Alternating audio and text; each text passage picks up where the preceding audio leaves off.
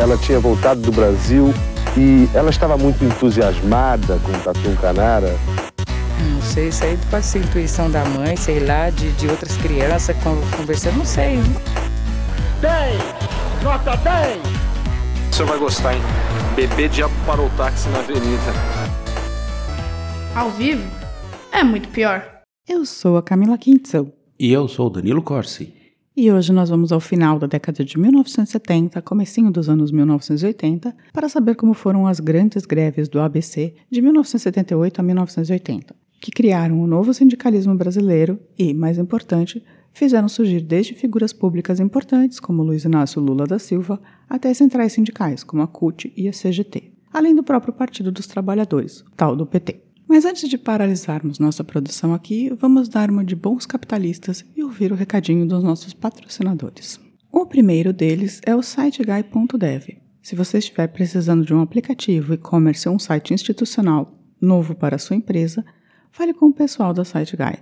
Eles vão te ajudar a organizar o conteúdo, definir o layout ideal e programar seu site para os melhores resultados. Entre em contato com eles e, se disser que veio daqui, ganhe um descontinho esperto. E Danilo, que vinho o Drinco mandou hoje pra gente? O vinho de hoje é o Terra Duro Uro, DO Toro 2016. Um vinho que é duro no nome, mas na real é de patrão. Então, se você quiser investir num tinto formidável da região de Toro, na Espanha, aposte nesse aqui. Só que se prepare para a mordida no bolso, porque esse aqui está a partir de 290 reais lá no drinco.com.br. A gente avisou que era patrão. É, tá bem caro isso aí mesmo. Brinde história? Tchim, tchim. Tchim, tchim. Todos nós sabemos por que estamos em greve. Só não sabem o governo. E só não querem saber os nossos empresários. Todos nós sabemos que no mundo inteiro nunca os trabalhadores conseguiram ganhar nada sem que houvesse luta, sem que houvesse perseverança, sem que houvesse disposição de brigar até o fim. Bem, para começar essa história, eu preciso dar um contexto histórico que pode demorar 20 segundos ou alguns minutos. A explicação mais rápida é assim: os militares não sabem o que fazem e só fodem o país. Sempre foi assim e sempre será. Ponto. A mais longa é: os militares tomaram o poder em 1964 com o golpe, porém nunca foram de excelência em economia ou administração de país. São bons em pintar meio fio e caule de árvore mesmo. E proteger fronteira consegue, né? É. E 15 anos depois, fingindo que estavam administrando direito, o país estava uma draga, que nem hoje. Inflação comendo solta, empregos desaparecendo, salários sendo arrochados. Tanto que os funcionários das montadoras e metalúrgicas estavam pedindo um aumento salarial de 68%. Porque eram loucos? Não, essa era a perda depois de uma pequena reforma trabalhista, de sempre, né? E das desvalorizações seguidas com a inflação. Confia, a reforma vai melhorar tudo. E vale explicar. Confia. e vale explicar essa reforma trabalhista. Foi flexibilizada a contratação e a demissão, de, como sempre. Criou-se o FGTS para evitar que os empregadores pagassem de uma vez só as indenizações, então seria como uma poupança. E criou-se uma nova política de reajustes de salário, que era baseada nas perdas com a inflação e na incorporação aos salários do aumento da produtividade na economia. Teve isso aí? Teve isso aí. Aumento de produtividade? Não teve. E aí não teve aumento, mas enfim. Vale lembrar que a classe média brasileira dos anos 1960 e 1970 não é a que está hoje. Ela estava até ok, tinha poder de compra, né? Marcha por Deus e pela família. É, mas se for lembrar, é a época que os nossos pais compraram casa, né? Ou que, tipo... Meu pai não comprou. Não, mas é mais ou menos a época que os pais normalmente compram casa. Meu pai não comprou. E tal. Não, carro tudo bem, mas casa não. É. E essas mudanças criaram uma certa condição de segurança até 1973, quando ocorreu a crise do petróleo. Parece muito hoje, né? É, lembra bem. Foi nesse momento que as coisas começaram a descambar em vários sentidos. No econômico, já que a produtividade não estava aumentando, o Brasil só se endividava para importar muito e exportar nada. E, com as contas do governo e empresas no vermelho, os salários foram sendo cada vez mais arrochados e os trabalhadores, em especial os operários, sendo cada vez mais pressionados. Isso foi reduzindo muito o poder de compra e a qualidade de vida. Com o tempo, essas greves foram indícios de que esse processo estava acontecendo. Diferença para hoje é que tem menos operários, né? Tá tudo saindo do Brasil, as fábricas. Ah, sim. E também que, tipo, a precarização, a precarização já aconteceu, né? Então, esse é o momento do começo da precarização ali. Para você ter uma ideia de números, em 1964 havia seis favelas no ABC. em São Paulo, né? Em 1978, 155 favelinhas. Parece muito hoje, né? Tipo, parece muito retrato de hoje. Ah, é o início né, de tudo. Por outro lado, os empresários, que eram cupinchas dos milicos, ouviram o pedido de aumento de 68% e riram do pedido dos empregados. Então começou uma greve em 13 de março de 1979. O que tinha de diferente nessa greve era o quanto ela engajou as pessoas, que se uniram ao movimento rapidamente. Já no primeiro dia, 60 mil operários de montadoras e metalúrgicas de Santo André, São Bernardo e São Caetano pararam. Um detalhe: Dia 13 de março foram dois dias antes da posse de João Batista Figueiredo, o último dos militares que comandariam o país durante a ditadura. Então pode-se pensar que também estava rolando um tipo de abertura política ali, né? É meio difícil dizer, né? Marra, né? Você lembra do Figueiredo, Danilo? Lembro. Você acha que o cheiro dos cavalos é melhor que o cheiro do povo? Não. Ok, se no dia 13 de março a Assembleia reuniu 60 mil pessoas, a Assembleia do dia 14 foram 150 mil pessoas que se espremeram no estádio da Vila Euclides. E assim nos dias seguintes, entre, entre 60 e 90 mil pessoas iam todos os dias para o estádio para entender quais eram as negociações e como as coisas estavam andando. Também havia um movimento muito forte dos sindicatos para parar os ônibus privados que levavam as pessoas para fábricas, como o da Ford. Então, tipo, eles nunca conseguiam chegar, né? E Mesmo tem, fora greve. E tem que lembrar que nessa época, aí, por exemplo, a Volkswagen também era totalmente colaboracionista quando um ditador entregava todo mundo. Ah, sim, os empresários eram todos a favor do. É, mas a Volkswagen em especial. Entendi. Mas, é claro, a Volkswagen. mas, é claro, com a pressão dos empresários e dos militares, o Tribunal Regional do Trabalho declarou a greve ilegal. Já declararam greve legal alguma vez? Eu não lembro de terem declarado uma greve legal. Deve ser, tipo, se juiz entrar em greve, eles vão declarar automaticamente. Ah, é, aí pode. Aí proibiram os encontros no estádio, mas não antes da polícia aparecer com dois mil homens. Prenderam 350 trabalhadores, entre eles os principais lideranças sindicais. E aqui vale uma parte. Uma das lutas, além da melhoria dos salários, era para a presença de delegados sindicais legalizados nas fábricas, para acompanharem como andava a relação entre empregados e empregadores. Então não tinha delegado sindical legalizado nas montadoras nessas épocas, o que é importante. Na sessão da polícia, como sempre, também resultaram 50 pessoas feridas. Os empregados, não podendo se reunir no estádio, foram para o passo da cidade. Milhares e milhares de trabalhadores causando caos em São Bernardo. E os caras eram ordeiros, organizados, assim, eles só estavam pedindo aumento e os delegados sindicais presentes nas fábricas. Não sabendo o que fazer com aquele bando de gente na rua, o prefeito devolve o estádio para os trabalhadores. Também soltam os líderes. Aí Lula, presidente do Sindicato dos Metalúrgicos, que agora já estava fechado na Lei de Segurança Nacional, porque tinha sido preso, né? Se une ao bispo de São Bernardo do Campo, Cláudio Umes, que vai ao estádio rezar um Pai Nosso com o povo. Também começaram os novos apoios ao movimento, que chegou a contar com 200 mil operários.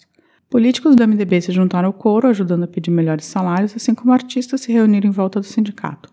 Lá estavam Gonzaguinha, João Nogueira, Bete Carvalho, Elis Regina, entre outros todo episódio aqui, né? A Elise e o Gonzaguinha, pelo menos. Uma parte sobre o Lula. Ele era um dos principais nomes como líder sindical. Havia sido eleito presidente do Sindicato dos Metalúrgicos de São Bernardo do Campo e de Adema em 1975 com 92% dos votos.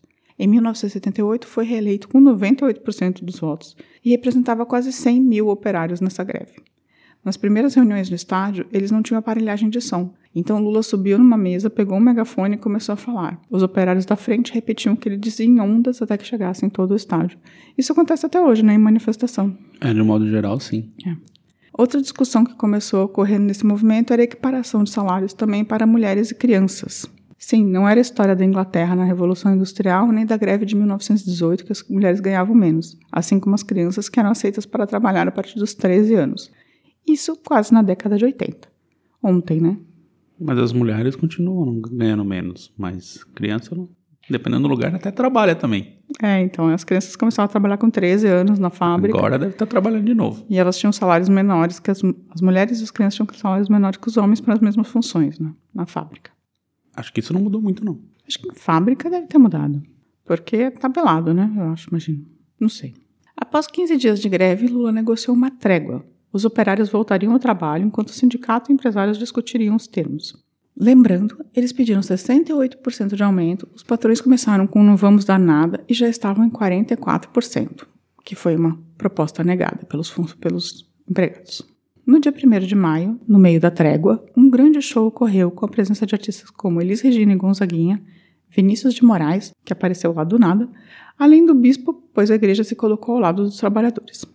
Isso parece que mudou bem, né? Tirando um Padre Júlio, mais uma meia dúzia, a É, igreja não a anda igreja muito mais lá dos sindicatos. O Brasil inteiro se tornou mais conservador. Sim. Aí vem um momento parece que tudo vai dar errado. Antes de passar o período combinado das negociações, a Ford descontou o dinheiro dos metalúrgicos. Então os metalúrgicos voltaram a parar a fábrica da Ford. Mas as negociações continuaram mesmo assim nas outras fábricas e chegou-se a um acordo de 63% de aumento e a presença de delegados sindicais nas fábricas. Em uma assembleia imensa em São Bernardo, a proposta foi aceita. Foi a maior conquista salarial daquele período e talvez uma das maiores do trabalhismo no Brasil. Por isso a importância desse movimento. Vale dizer que ocorreu uma outra inovação nesse período. Os empregados, durante a greve, organizaram o primeiro fundo de greve. Eles arrecadaram uma quantidade brutal de alimentos e também receberam doações em dinheiro. Assim, mesmo se as empresas cortassem os salários, eles estavam preparados para ficar parados por um bom tempo, sem passar necessidade. E isso foi fundamental para que as negociações avançassem, mesmo com a Justiça do Trabalho dizendo que a greve era ilegal. Interessante, né? Sim, curioso. Eu nunca tinha ouvido falar de fundo de greve. Também não. Mas eu também nunca fui de movimento grevista, assim. Uma coisa interessante é que a notícia da greve do ABC fez pipocar uma dezena de outras greves em cidades industriais, como Guarulhos, São José dos Campos e Betim. Mas também greves de outras categorias, como dos bancários, professores, petroleiros, funcionários públicos, jornalistas, operários da construção civil e outras. Lula saiu enorme dessa greve, foi considerado o ápice do novo sindicalismo brasileiro. O Partido dos Trabalhadores foi criado em 1980, como uma continuação desse movimento.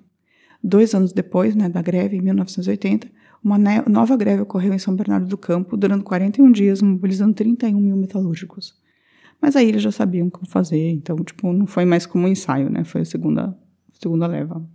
Outra coisa que é importante dizer é como o regime militar já estava começando a entrar num momento de exaustão, em especial por conta do desastre econômico, começava ali também um movimento de abertura. Essas greves serviram para consolidar, consolidar o movimento trabalhista, mas também para testar, digamos assim, a própria repressão. Nesse caso, ela aconteceu, mas não era nem perto do que tinha acontecido antes nos anos de chumbo, assim, tipo... Mesmo porque era um monte de trabalhador e, e, e a população em geral ficou a favor das pessoas, sabe? A gente vai contar um caso sobre como a repressão cuidava disso. Enfim, nesse caso. E um outro elemento super importante para a organização desses trabalhadores foram as comunidades eclesiais de base, que eram basicamente grupos de pessoas de uma mesma comunidade, em geral pobre, que se reuniam para discutir melhorias dos próprios espaços e nas suas vidas.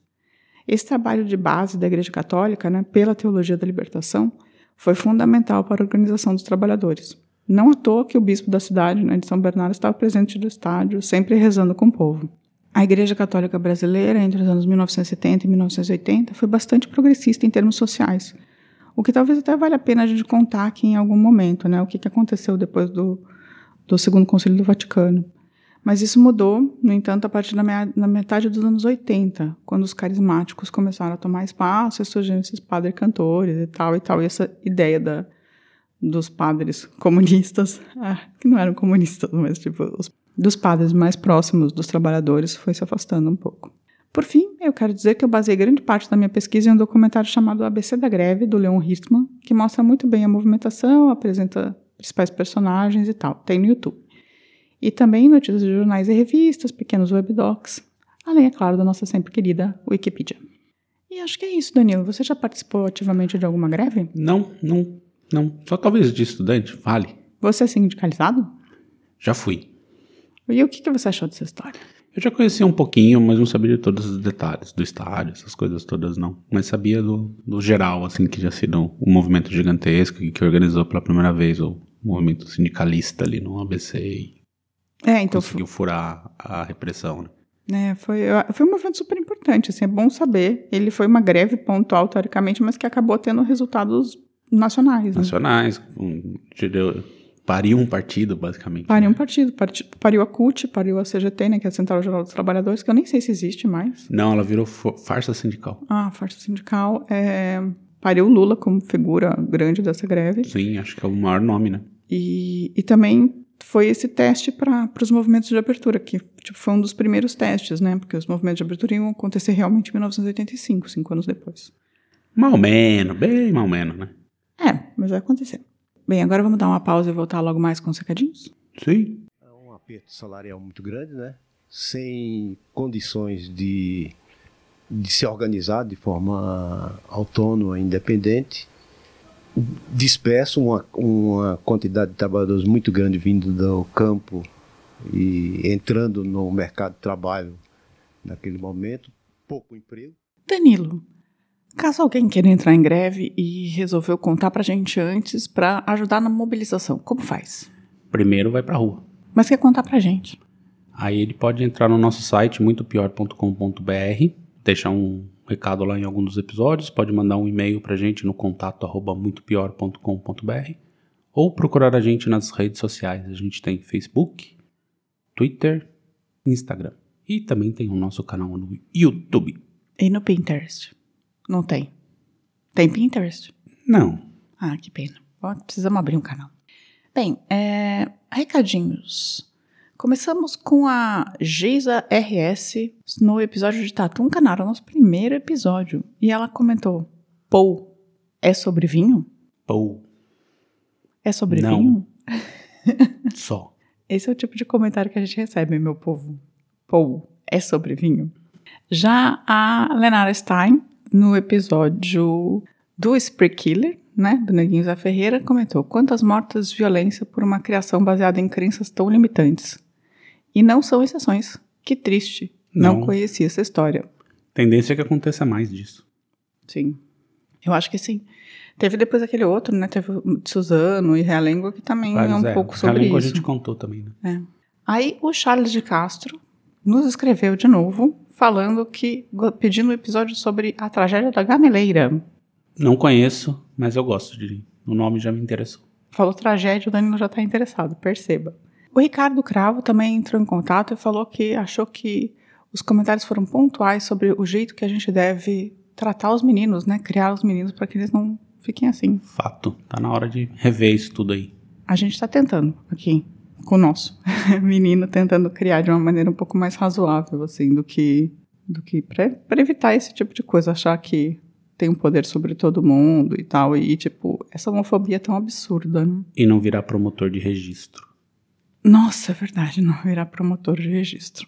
E esses foram os recadinhos da semana, mas a gente ainda tem que agradecer algumas pessoas que se inscreveram no nosso canal, como Várzea de Verdade, Rony Silveira, Luiz Eduardo e Arte Mushira. E também as pessoas que sempre estão em contato com a gente de uma maneira ou de outra, como o Ricardo, que eu já falei, a Andrea, a Simone e o Giancarlo. Também a Futura Diva e sua irmã Michele, queridas, a Caroline Salas, o Estraioto e a Dani Benetti. Você tem mais algum recadinho, meu amor? Ne. Então, boa semana. Semana que vem estaremos de volta. Ah, desculpa. Lembrei uma coisa. A partir da semana que vem a gente vai estar de férias, então os episódios não vão dar recadinhos. Verdade. Por só seis semanas. Voltamos com um recadinho só em agosto. Só na metade, mais pro final de agosto, tá bom? Mas se vocês podem mandar recadinhos pra gente, que pelas redes sociais a gente vai continuar respondendo, tudo certinho, mas não vai ter no episódio, tá certo? Boa semana. Semana que vem estaremos de volta. Tchau, Um tchau. Tchau, tchau. Ao vivo é muito pior. Esse episódio é um oferecimento de trinco.com.br e siteguy.dev.